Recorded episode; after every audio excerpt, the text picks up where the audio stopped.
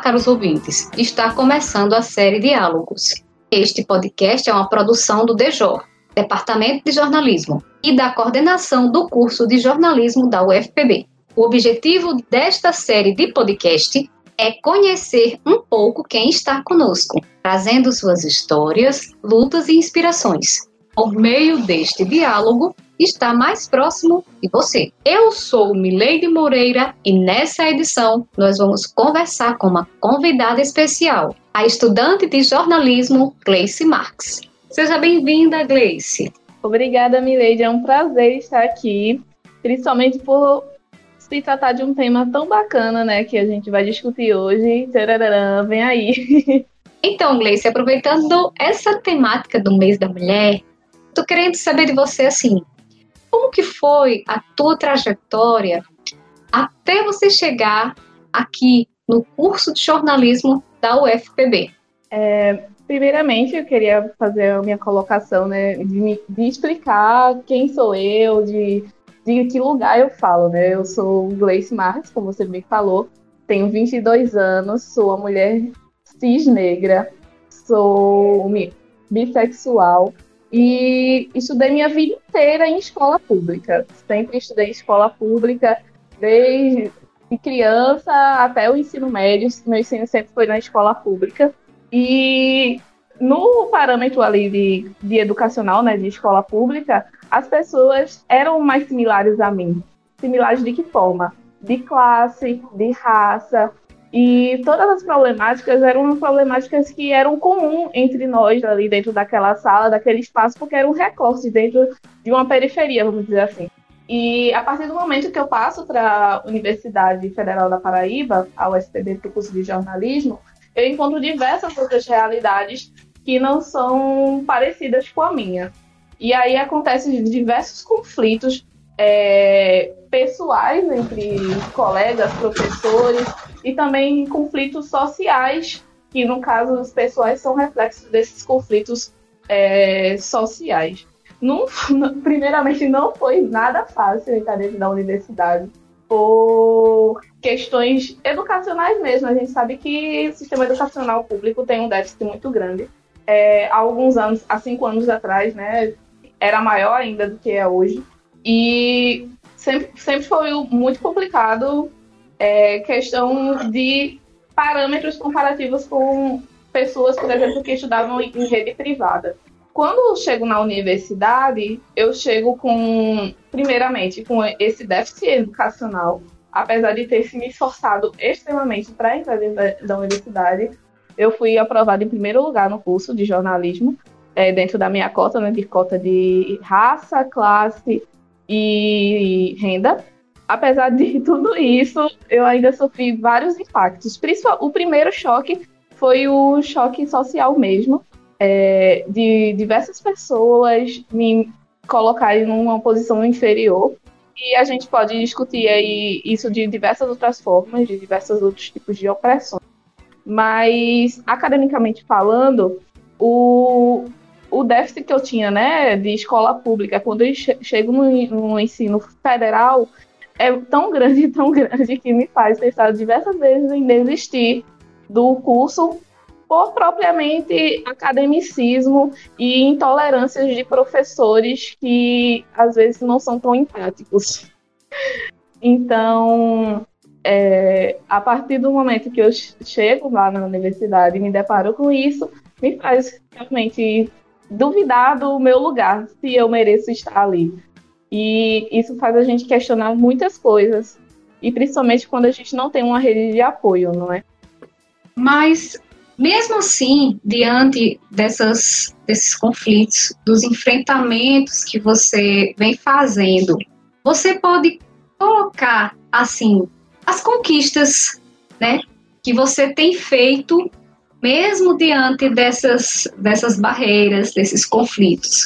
A conquista, acho que lembrando aí do meu, do meu segundo período, que agora eu tô deveria estar como formanda, mas não estou pela crise pandêmica, que estamos vivendo. Tô, toda a estrutura da universidade mudou um pouco.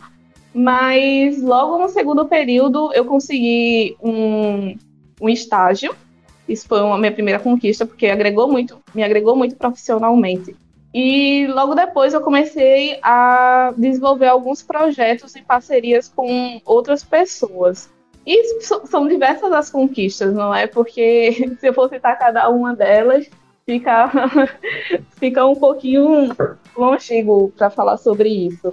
Mas eu acho que uma coisa que me marcou muito enquanto mulher, né, que é a temática disso, foi a minha entrada para o comitê de, de violência contra a mulher no ano passado, ano retrasado, perdão, que é a, o, a Comu, onde a gente desenvolvia políticas de, de prevenção à violência contra a mulher dentro da universidade.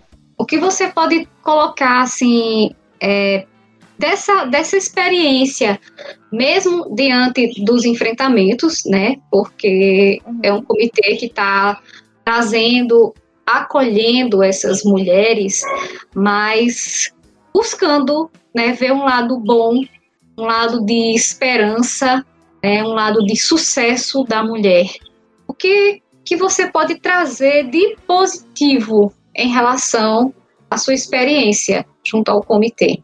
Foi muito satisfatório, é, tanto como estagiária como extensionista posteriormente da, do comitê, porque eu tra trabalhava na área de comunicação, que é a área de enfrentamento. Então, nessa perspectiva, a gente elaborava ações de enfrentamento da violência contra a mulher.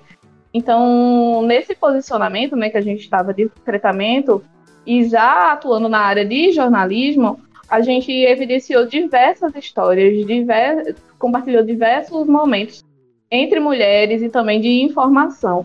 Porque a gente sabe que quando a gente está no mercado, e eu falo isso por experiência própria já, a gente fica dependendo de uma rotina produtiva. E dentro do, da Comu, a gente meio que é muito mais, é meio não, é muito mais preocupado em passar informação humanizada, de, de acolhimento, que a pessoa, que a mulher, no caso, leia, se sinta acolhida, se, se sinta que está presente dentro de uma rede de apoio, que pode buscar informação, que pode buscar o comitê para desenvolver ações de contenção à violência contra a mulher dentro ou fora da universidade, ela sendo estudante, servidora ou pessoa que convive dentro da universidade, é, foi muito importante para mim porque eu já trabalhava com pesquisava na área de gênero e violência contra a mulher. Então foi tão enriquecedor para mim socialmente falando, né, em pesquisas sociais, quanto profissionalmente é, na forma de escrever humanizada, na forma de comunicar de uma forma humanizada e preocupada com a, a pluralidade das mulheres, porque uma coisa é você informar de uma forma superficial é, algo sobre gênero, né? E não ter recortes. Não, não recortes, mas não ter horários interseccionais, por exemplo, falar sobre capacitismo, falar sobre racismo, falar sobre LGBTQI, a mais fobia. E isso é muito importante, sabe? A gente reconhecer as pluralidades e, e principalmente desenvolver é, ações específicas para essa, essas pluralidades, né? Porque mulheres são múltiplas e a gente precisa olhar por elas de diversas formas plurais. Aproveitando a, a, a, palavra que você trouxe em relação ao capacitismo, o capacitismo é quando uma pessoa com deficiência é, é atribuída a uma pessoa com deficiência um pseudo né, elogio, um falso elogio sobre a sua capacidade. Só que isso é feito de uma forma é um elogio mascarado, é um elogio é, é, irônico. Então, como foi o seu contato né, de, dessas mulheres com deficiência? Né, tem lá na, na no site um, algumas matérias né, que você fez né, lá em relação às pessoas com deficiência. Assim, como que foi seu contato com essas mulheres com deficiência? É, Para Comu, especificamente, eu não trabalhei a pauta de capacitismo, eu trabalhei mais a pauta de racismo, de classe e alguns desenvolvimentos de dados. Então, para capacitismo, eu realmente não desenvolvi pauta para a Comu, mas para outras pautas que eu já desenvolvi, é, dentro da universidade mesmo, eu preciso dizer que são realidades, né? Assim como todas as realidades que diferentes que as mulheres que eu conheci, que eu escrevi sobre elas, que elas me deram a oportunidade de escrever sobre as histórias delas, são realidades assim que fogem realmente da, da perspectiva de uma pessoa que não esteja vivenciando aquilo. E sobre o lado humano, foi, foi incrível, assim. Eu escrevi sobre mulheres que estão no mercado de trabalho e que são deficientes, certo? E ela, os relatos que elas contavam era que o, no ambiente de trabalho as pessoas tratavam ela como coitadas, como inferiores.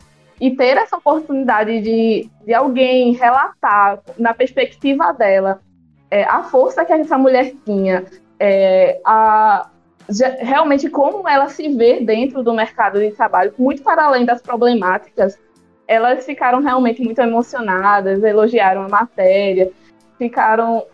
É assim, é muito prazeroso. Seja quando a gente vai falar sobre, sei lá, esportes também, eu fiz uma matéria sobre mulheres que no futebol paraibano e os relatos são, são assim maravilhosos, sabe? Principalmente o retorno, o retorno delas e de outras pessoas também que leem as matérias e se identificam são muito gratificantes.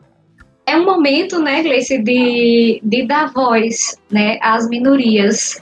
E assim. Não, não só dar voz, né? Porque voz é, as, as mulheres têm, elas precisam é que essas vozes sejam potencializadas. Elas precisam de espaços que elas se sintam bem para que elas consigam falar e principalmente que as pessoas consigam repassar, as pessoas, não digo nós como Nicola, nós jornalistas, consigam passar essa informação de uma forma que não deixe elas estigmatizadas, sabe?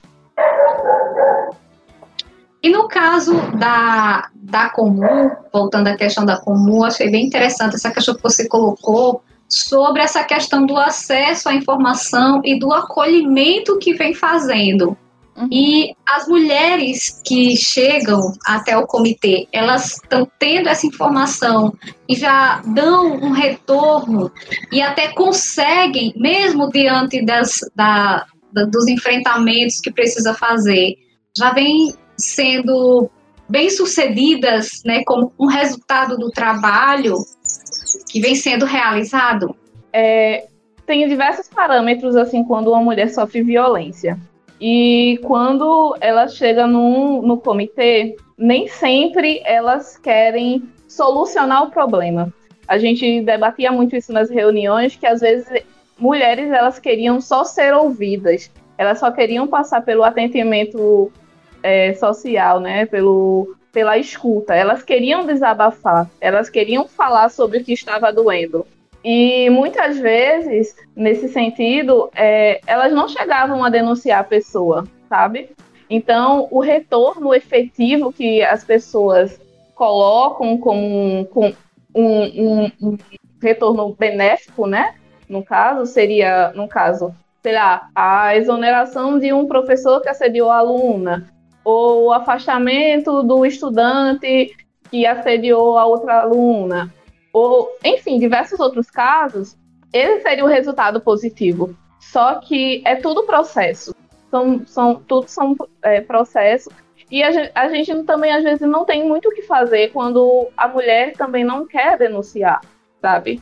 Porque são diversas as opressões que são impostas na mulher que fazem com que ela tenha medo de se posicionar. Então, o acolhimento às vezes é mais efetivo, a escuta às vezes é mais efetiva. Mas eu não estou dizendo que também a mulher só deve desabafar e deixar por isso mesmo, jamais.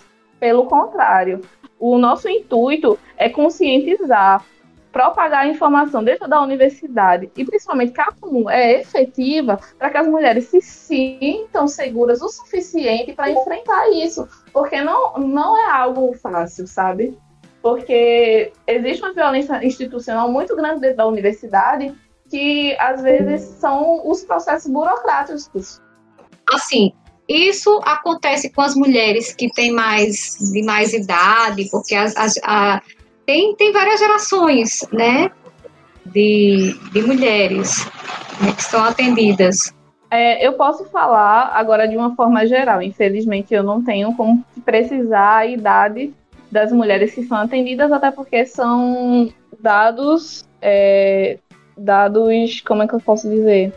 Privados da rede da Comu e eu também não faço essa parte judicial e de acolhimento, né? Eu faço a parte de enfrentamento, que é a parte de comunicação, como eu tinha te colocado, nem o atendimento à mulher. Então, de forma geral, pelas pesquisas que a gente vê sendo publicadas de gênero e número, de institutos particulares, privados ou de estatais, né? A violência contra a mulher, ela não, não tem idade. Ela não tem idade para acontecer e isso é uma realidade que atravessa gerações e que políticas públicas estão sendo intervistas, mas que ainda é uma realidade muito grande. Compreendo. Mas vamos tornar nossa nosso diálogo né, mais, mais leve mesmo, mesmo diante das, das circunstâncias. É, você, enquanto jornalista, que já escutou várias histórias, assim, pode trazer uma mensagem de esperança sobre algum momento, assim, alguma história que você escutou que foi marcante, mas que você percebeu que aquela, aquela mulher conseguiu e vem conseguindo ser bem sucedida na sua carreira profissional e ou enquanto pessoa? Todas elas, todas elas são mulheres extremamente lutadoras, porque como eu coloco aqui, é, como eu tinha colocado, né? É, a gente está muito acostumado quando vai fazer pauta de, sobre Dia da Mulher, mês da mulher ou qualquer coisa desse tipo, colocar a mulher numa posição de inferioridade, de vítima. E, enfim, a gente sabe de todas essas opressões, de, todo, de todos esses casos, mas a gente sempre busca é, trazer as vitórias e os pontos positivos dessa mulher, né? Porque também não é assim. E são diversos casos, são diversos casos, e principalmente, eu acho que o que está mais recente na minha, na minha memória é o caso de Lu Meirelles, da jogadora de futebol, que hoje ela é atacante do Flamengo. Mas antes, a bicha batalhou horrores para conseguir vaga. E hoje em dia ainda sofre muito, muito, muito, muitas violências, né? principalmente é, de, é, desigualdade salarial, não reconhecimento dentro do time, enfim, outros percalços. Vocês podem conferir a matéria lá na íntegra, que ela conta tudo sobre isso no site da Comu. Mas todas as mulheres têm esses pontos positivos, seja ela artistas que estão lutando aí nesse período de pandemia, seja ela atletas como a Lu Meirelles, seja ela cientista, porque a gente também fala sobre ciência, a gente fala sobre mulheres envolvidas na tecnologia, sobre mulheres que estão reinventando, se reinventando, sobre mulheres trabalhadoras, comerciantes que estão dando a volta por cima, mulheres empreendedoras.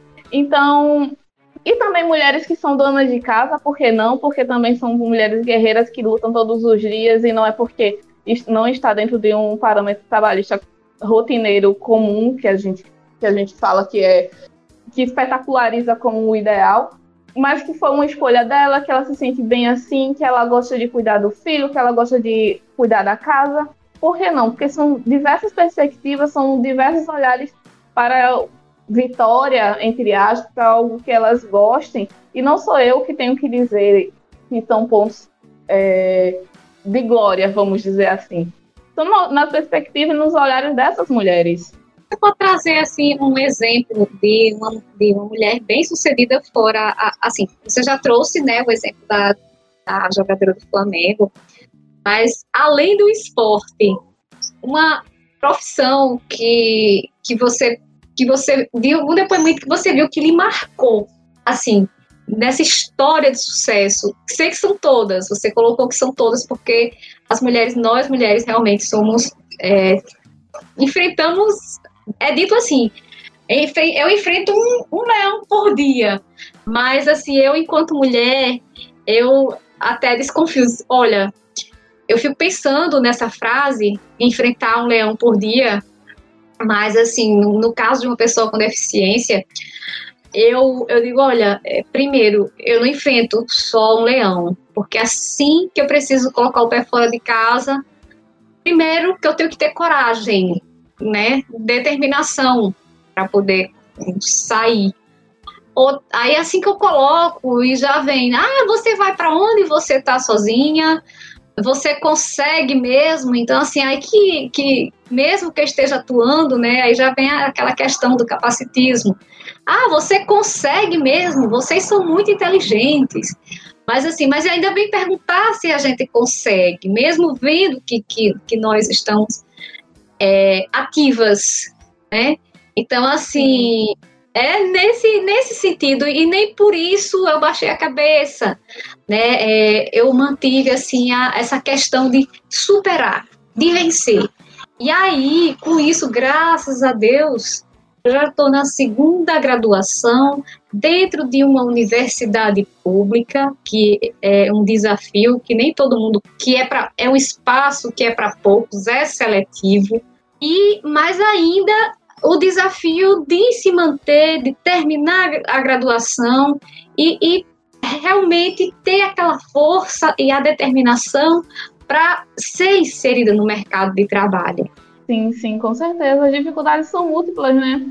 Principalmente para aquelas que são minorias, vamos dizer assim. E pensando nisso, você estava falando aí um pouco sobre sua história, eu estava refletindo aqui sobre tantas histórias que passou pela minha cabeça, mas eu acho que um, uma das grandes das grandes histórias assim foi uma pauta que eu fiz sobre mulheres transexuais. Mulheres transexuais, é, travestis e que são artistas, não pelo, não pela glória, não pelo, sabe, pela, pelo resultado, mas pela, pela batalha em si mesmo, porque se nós que somos mulheres cis já sofremos, mulheres que são trans, mulheres que são né, violentadas todos os dias, eu até me emociono um pouco falar sobre isso, porque eu tenho várias amigas que são travestis, que são trans. E eu sei o que elas passam, sei o que elas sofrem. E assim como no seu lugar, eu não, não consigo entender, eu não consigo mensurar o que é um capacitismo, eu não consigo mensurar o que é uma transfobia. E ver essas mulheres firmes e fortes, sabe? No, na pandemia foi uma coisa assim, maravilhosa. A gente tem um, uma, uma grande ícone, né, aqui na Paraíba, que é a Bichart MC, que inclusive eu sou assessora dela. E que a história dessa mulher é assim, incrível, do começo ao fim. E eu não sei, literalmente, de onde essas pessoas tiram forças para levantar todo dia e com todo mundo dizendo e apontando que tá errado, sabe?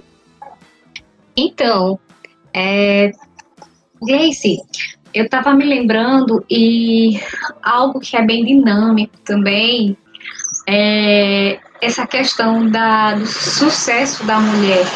Então, você está trazendo o caso é, e enquanto no, enquanto artista, né? Enquanto literatura, assim, você poderia trazer para nós uma poesia ou uma frase de alguma mulher que você leu em algum lugar que lhe fez que esse momento, assim, na sua profissão, na sua história de vida, não tem, assim, não tem como é, provocar, assim, não tem como dizer assim, eu não consigo refletir. Você está sempre, né? Nós estamos sempre refletindo, né? Porque são acontecimentos que, que marcam, que nos conduzem, que nos estimulam a, que nem diz você, a nos levantar todos os dias e buscar superar tudo isso porque o que é mais importante é essa força de vontade, essa determinação que cada um, que, que essa mulher tem. A mulher, ela, assim, busca sempre superar e ela, ela atua no mercado de trabalho, é como pessoa, como mãe, dona de casa e até como mulher mesmo, companheira, né, em vários aspectos. As várias jornadas da mulher, né? As várias jornadas, matéria sobre isso, que foi uma das que mais me identifiquei, porque a mulher, tem, a mulher é cobrada e tem que estar em movimento constante, porque senão o caminhão atropela, o mercado atropela, e o machismo, e tudo isso é a mulher que, que tem que estar tá cuidando de casa, que tem que trabalhar em três empregos para conseguir ter uma renda que é equivalente ao do homem, tendo o, a, o mesmo cargo, na mesma profissão e recebendo bem menos. É o não reconhecimento, é, ter, é a, o, constante, a constante reafirmação do que fala, do que diz, do que da forma como age e seu posicionamento é constantemente questionado enfim, são, são diversos, diversos, diversos mesmo. E como você tinha perguntado aí, uma das recomendações que eu tenho é uma poesia recente que a Bichartis lançou, que é sobre o 8 de março. Ela fala numa perspectiva que não é essa perspectiva capitalista, né, que a gente coloca, que não é um dia de comemoração, o 8 de março não é um dia de comemoração, o 8 de março é uma data política e ela nos lembra porque essa data é política e porque essa data é importante para nós mulheres e que a gente não devíamos né, ficar contentes com bombons e flores. E é isso, uma das minhas recomendações é essa. E eu queria falar também um pouquinho sobre a Octavia Bullet, que foi um, uma escritora recente que eu li, que ela fala.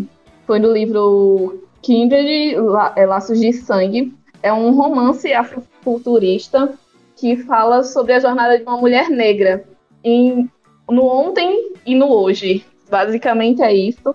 É, é um, como eu falei, né, um romance afrofuturista que se passa Basicamente, a personagem principal, ela está na década de 80, mais ou menos, e de repente ela se vê num período escravocrata, do nada, e ela tem que lidar com essa dualidade de ser uma mulher negra moderna no período escravocrata, e a gente começa a perceber que todas as opressões que são anteriores, que são do período escravocratas, ainda são permane permanecem no, no período atual e faz umas reflexões muito, muito, muito, muito maravilhosas sobre possessividade entre homem e mulher, sobre é, esse sistema de posse, né, como eu te falado, sobre a capacidade de ser feminista, sobre a capacidade de se reinventar, e eu acho que é um bom livro para indicar também. Como foi que esse movimento, é, assim, de forma oficial, no, dentro desse contexto formal, como foi que você começou a atuar dentro desse movimento? Do movimento feminista? Então, é, antes, do, antes do feminismo, para mim, apareceu o movimento do hip hop, que foi um movimento ativista na minha vida na pré-adolescência. É, logo na pré-adolescência, eu comecei a fazer intervenções urbanas através de grafite, e foi quando eu comecei a me movimentar e me questionar meu posicionamento no mundo enquanto mulher preta. E logo depois, quando entra, eu entro na universidade, começo a ler alguns livros, algumas autoras como Angela Davis, é, Lélia Gonzalez e outras é, pensadoras negras, eu começo a entrar pelo feminismo negro e desenvolver alguns projetos colaborativos com algumas colegas minhas, como Gertrudes Maria, que é um coletivo de estudantes negras da UFPB. E esse, esse processo não foi assim de feminismo, de construção do, do meu ideal, entre aspas, de feminismo, não foi da noite para o dia porque quando eu entrei na universidade eu não fazia a menor ideia do que era o feminismo. Todo mundo acha que foi que eu já era bem militante, mas não, era umas eram meus posicionamentos pessoais é, muito mais, vamos dizer assim, naturais e de construções que eu já havia já vinha tendo com o ativismo, né, como a gente fala, são essas intervenções urbanas. E comecei as minhas leituras e estudos sobre é, o feminismo e, e o feminismo negro, especificamente. E agora eu busco mais é, pesquisar também sobre feminismos interseccionais, mesmo sendo não, é, não perdão, não encontrando alguma autora que eu ainda tenha me identificado com esse feminismo interseccional. Acho que eu vou ter que escrever algum livro. Você tem vontade de escrever, assim, você faz as matérias, publica suas, suas matérias, seus artigos. Tem vontade de escrever Sim. livros sobre isso? Sobre a sua experiência de vida e, e que esse movimento tem trazido de informação e de transformação para o seu cotidiano, enquanto mulher, enquanto profissional? o movimento em si não, mas a minha relação com o mundo, sim. Não no livro, eu tenho feito isso muito em pesquisa acadêmica. Me, minha maioria das minhas pesquisas são voltadas para gênero é, e raça, mas tenho vários projetos parados, mas como eu tinha falado, né, a mulher tem que ser multifuncional, por isso que estão um pouco estagnados, mas penso sim futuramente em, em colocar esses projetos para frente. Eu acho que nesse momento, com 22 anos de idade, é, falta, me falta ainda um pouco de maturidade e de autoconfiança para fazer para fazer isso, mas com certeza futuramente eu eu vou colocar isso para frente sim. É um desejo meu e tem alguns esboços, algumas coisas assim, mas eu nunca estou satisfeita. A mulher perfeccionista é fogo. É mesmo, é verdade. Você me dá licença de entrar um pouco na sua casa? Sim, com certeza. É, você tem quantos irmãos? Sua família é muito grande?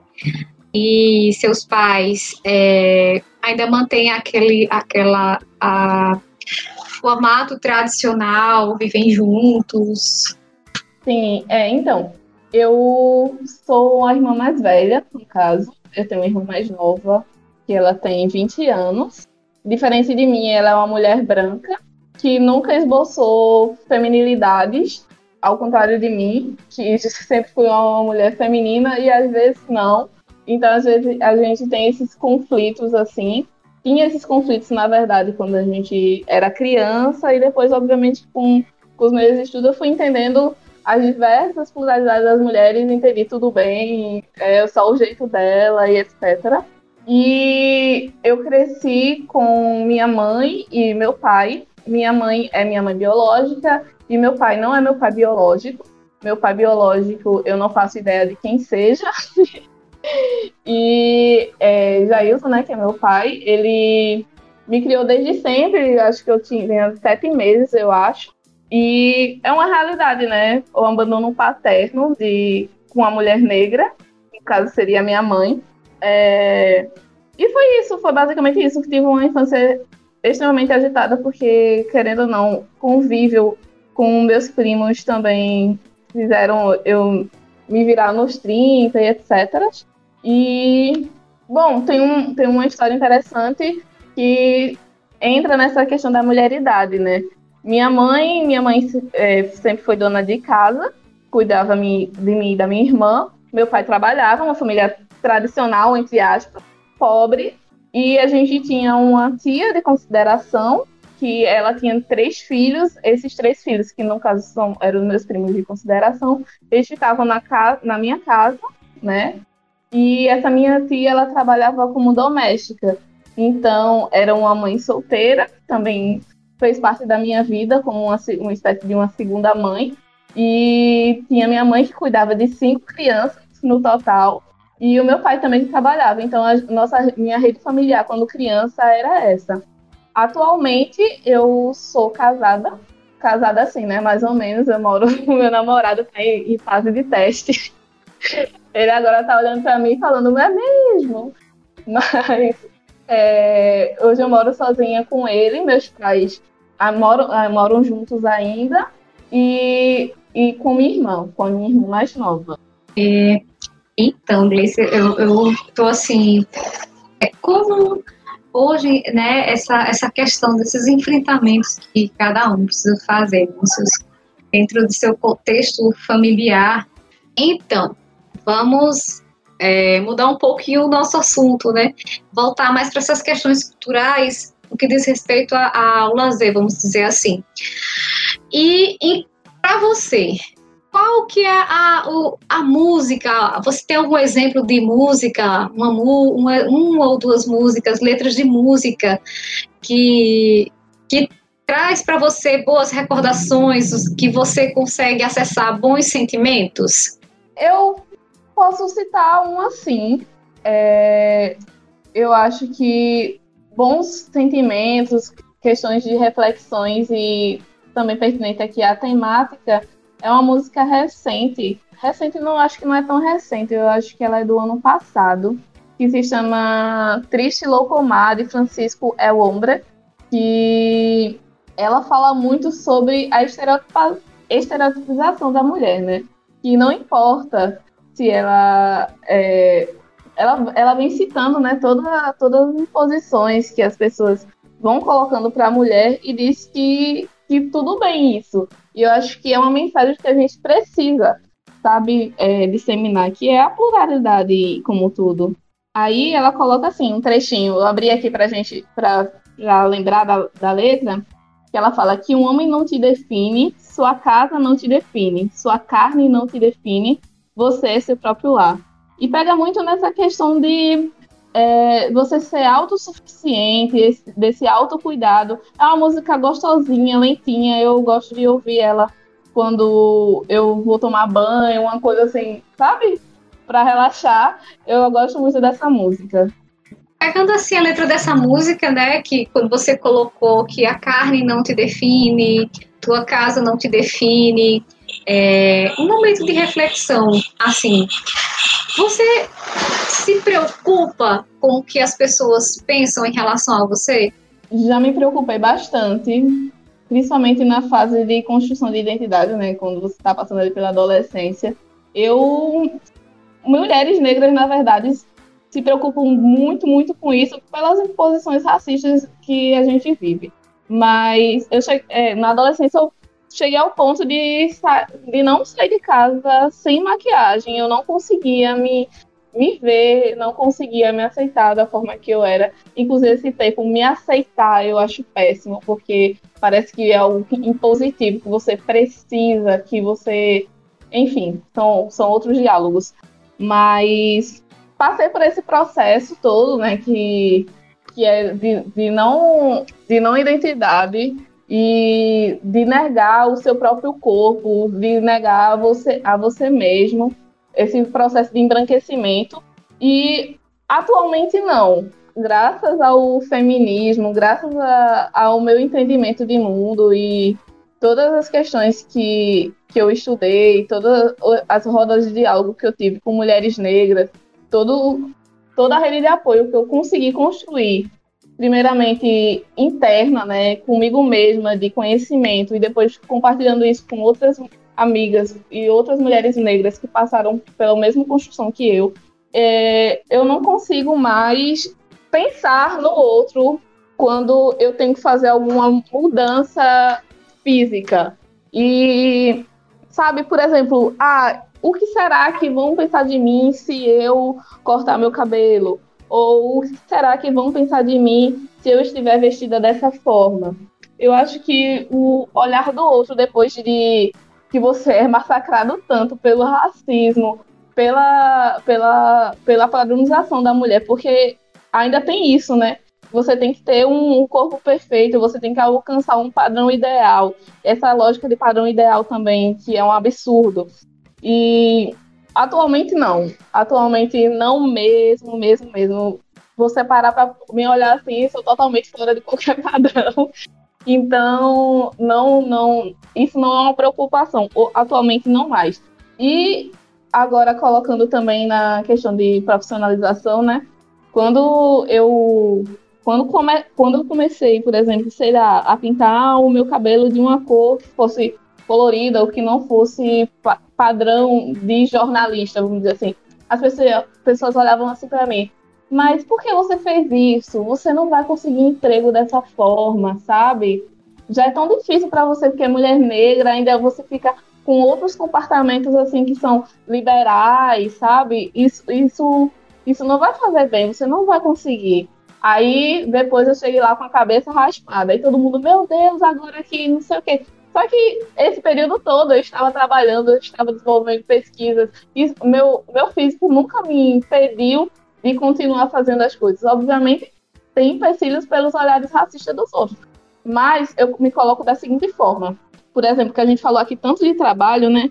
Se eu vou para uma empresa e eles não querem me contratar porque eu sou esteticamente não agradável para eles, eu também não quero estar numa empresa que seja racista ou machista, entende? Hoje eu lutei tanto que hoje eu consigo dizer que eu não preciso me sujeitar a isso, eu não preciso me subordinar a isso. Obviamente são realidades, né? É, se fosse há quatro anos atrás, eu iria tentar me adaptar um pouco mais ao padrão, porque eu precisaria de grana e eu não, não teria a experiência de trabalho que eu tenho hoje. Mas atualmente, graças a muito esforço, eu, eu não, não preciso me preocupar tanto com essa questão estética.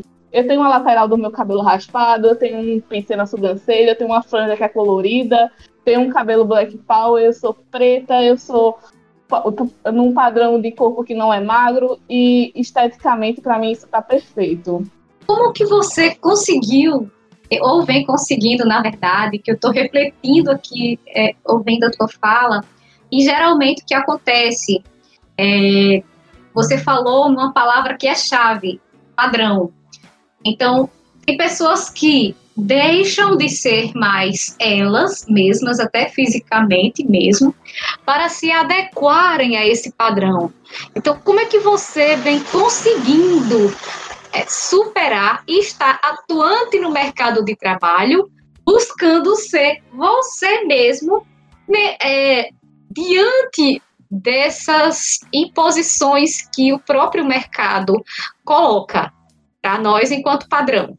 Então, é bem complicado, bem complicado. É, recentemente eu trabalhei numa empresa que era uma empresa grande, eu não vou citar, obviamente, por questões éticas, mas que exigia um, uma padronização, é, vamos dizer assim, impecável. Então, eu, obviamente, por questão de experiência profissional, eu também não sou loucona, né? Eu, tô, eu sou estudante de jornalismo, eu, tô, eu tenho que aprender, eu tenho que agregar experiência. Então, eu meio que nivelei um pouco essa, essas questões. Só que são coisas mais internas sobre mais inter, é, são questões internas de, de reflexão internas e psicológicas mesmo. Por exemplo, no momento que eu fui é, para esse trabalho, né, que exigia uma padronização mais, mais formal, eu estava num, num momento da minha vida que eu também não estava querendo me expressar tanto. Então foi um período mais, vamos dizer assim, suave, mais opaco na minha vida. E a partir do momento que eu comecei a querer me expressar, seja falando, seja me posicionando ou corporealmente, botando um pince, armando mais meu cabelo, vestindo uma roupa que para eles, por exemplo, não era uma roupa tão formal. Só que formalidades, né? Enfim, isso é isso é uma linha tênue mas eu comecei a perceber que eu estava incomodando. E você percebe o, você percebe claramente o incômodo, seja porque você é mulher, seja que pela forma que você se expressa, ou seja porque você é negra. Então, é muito complicado e eu acho que isso parte muito de realidades. Atualmente, eu trabalho em uma agência de publicidade e faço assessorias para artistas que também são populares, então são, são do meio do hip hop, né? Que são grafiteiros, são DJs e, no caso, Bichart e MC rapper. Então, não tem uma formalidade muito grande, sabe? E na agência de publicidade que eu estou trabalhando, as pessoas são muito acolhedoras e publicidade, basicamente, é expressão, né? Expressão de marca. Então, eles gostam que a gente seja criativos. Eu acho que eu meio que encontrei o meu lugar. mas dentro da formalidade do jornalismo é algo que me frustra bastante, bastante, bastante mesmo. Essa questão de que a pessoa ter que se padronizar, ter que se colocar numa posição, vamos dizer assim, é... ai, como é que se fala, meu Deus? Me fugiu a palavra. Imparcial. Você sempre tem aquela, você não pode, aquela frase, né? Você não pode aparecer mais que a notícia. Só que as pessoas espetacularizam o jornalismo o tempo inteiro. As pessoas personificam jornalistas e apresentadores o tempo inteiro. Então, por que a minha forma, forma de me vestir ou de me, de, de me expressar possa ser? E, e tem outras formas, né? Porque eu trabalhava na parte de produção, que nem lidava diretamente com, com o público. É, é bem complexo, é bem complexo. Você já se sentiu assim na, na obrigação por ser uma mulher negra, né? E, e, por, assim, geralmente não atender a esses padrões. Você já se sentiu, tipo, né, na obrigação de ter que estudar mais e ter que provar que você é, sabe mesmo, que você dá conta do recado por causa da sua o, cor da pele? O tempo inteiro, a vida inteira, a minha história, é isso. o tempo inteiro. E, aí, estatisticamente, mulheres elas estudam mais para ocupar o mesmo cargo que os homens e é, ganham menos. Então, vamos lá, a mulher tem, sei lá, pós-graduação e ela está no cargo, e o homem tem ali o ensino superior, ela ainda ganha menos que o homem. Agora, que sabe Verdade. uma mulher é negra é que uma mulher negra que já primeiro vai ser um milagre se ela for contratada. Se ela passar pelo RH já é um milagre. Então, é, eu vou aproveitar essa oportunidade desse bate-papo maravilhoso que eu estou tendo com a Gleice, que nós estamos nos conhecendo um pouco enquanto estudantes da Universidade Federal da Paraíba, do curso de jornalismo, e aproveitar para agradecer a Gleice, que vem dando uma contribuição maravilhosa para o nosso podcast Diálogos, nesse diálogo maravilhoso, está abrindo as portas fazendo uma abordagem sobre essa diversidade que, que tem só com o gênero feminino. E aí esperamos que os nossos queridos ouvintes curtam, né, gostem e, dão, e que eles possam também, né, dar a opinião nas redes sociais. Do mais, agradecida, Gleice, pela sua maravilhosa, pela sua valiosa participação aqui nesse momento no nosso Diálogos. Eu que agradeço a oportunidade, né, de abrir essa série de diálogos, adorei. Adorei o papo também e quero convidar vocês todos a curtir, comentar e compartilhar também as histórias de várias mulheres que estão lá presentes na rede da Comu no Instagram. Vou pedir para colocar aqui na descrição o arroba do comitê. E vocês também vão poder lá rever algumas histórias que a gente contou aqui, assim como conhecer histórias também de outras mulheres. Queria agradecer novamente a, o convite né, do, de participar desse podcast, de estar tá estreando essa série. E estou ansiosa aí para os próximos episódios, outros diálogos. E vamos em frente. E para encerrar, nós vamos chamar a própria Bicharte para declamar o poema sobre o dia 8 de março. Dia 8 de março é um dia que deveria ser para comemorar a vida de todas as mulheres, as que parem, as que não parem, nós deveríamos exaltar, mas no Brasil é tempo de parar. A cada nove horas, uma mulher é assassinada na pandemia. Pelo 12 ano consecutivo, o Brasil é o país que mais pratica transfobia. Para ser mulher aqui, tem que ficar ligada e todas elas na ativa. Pois em briga de marido a mulher, se mete a colher, a polícia é a medida protetiva. Chega de violência, nem na rua, nem institucional. Por aqui não haverá mais mais feminismo sem ouvir as mulheres trans. Se houver essa luta, é ilegal. Quantas dandaras vão precisar ser assassinadas para vocês não deslegitimarem as mulheres de pau? Não! Não haverá sofrimento, não haverá mais dor. Na minha casa escutamos as ordens das senhoras, não escutamos as ordens do senhor. As leis são criadas por imperadoras e que se for dos imperador e nós seremos boca no trombone para denunciar o agressor. Ser mulher é muito mais do que parir e amamentar, é carregar uma história de silenciamento, apagamento violência milenar. Ser mulher é não romantizar o empregado doméstico que ganha o salário mínimo e nem o leite dá para comprar. E o macho disse que tem que voltar para a cozinha, né? Mas para lá nós não vamos mais voltar. E esse recado é para todo machista ficar com o ego dolorido. Pois por aqui só comemoraremos o 8 de março, quando acabar essa porra do feminicídio. Esta foi a primeira edição da nova série Diálogos. Este podcast é uma produção do DEJOR, Departamento de Jornalismo, e da coordenação do curso de jornalismo da UFPB. Este episódio foi produzido com a orientação da professora Margarete Almeida Nepomuceno. A poesia da Bicharte está disponível no Instagram B-I-X-A-R-T-E, intitulada 8 de Março. Apresentação: Mileide Moreira. Produção: Kelly Lineker, Mileide Moreira e Rubens Salomão. Edição de áudio: Rubens Salomão. Trilha sonora de biblioteca, de efeitos e áudios abertos. Enquanto estamos nesse momento de pandemia, usamos o aplicativo Discord para gravar cada um em sua casa. Siga o Instagram do curso de jornalismo, arroba jornalismo UFPB underline, e compartilhe através dos players de áudio como Spotify, Anchor, Google Podcast, Deezer, entre outros. Até a próxima!